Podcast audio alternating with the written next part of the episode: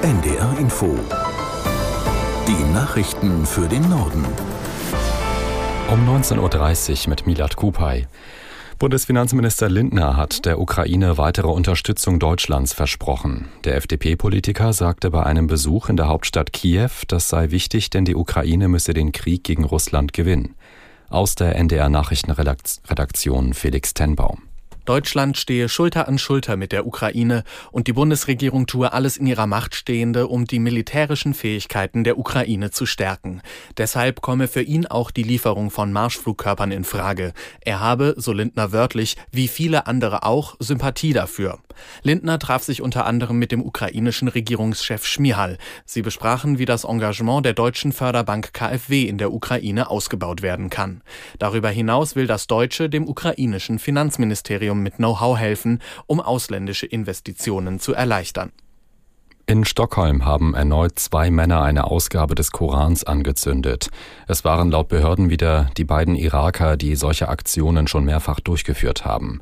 Aus Stockholm Sophie Donges. Sie äußerten sich islamfeindlich, benutzten einen Koran als Fußball und zündeten ihn später an. Es kam zu einem Zwischenfall, als ein Mann versuchte, den Platz zu stürmen. Er wurde jedoch sofort von den anwesenden Einsatzkräften zu Boden gedrückt. Auch in Dänemark wurden in den vergangenen Wochen immer wieder Ausgaben des Korans angezündet. Laut Medienberichten soll es sich bei den Aktivisten um Rechtsextreme handeln.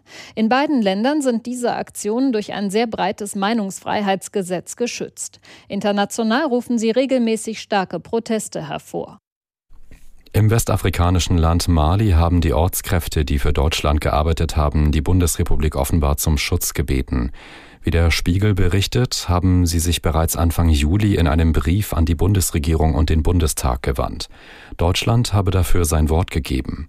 Die Ortskräfte seien nach dem Abzug der Bundeswehr Ende des Jahres besonders gefährdet.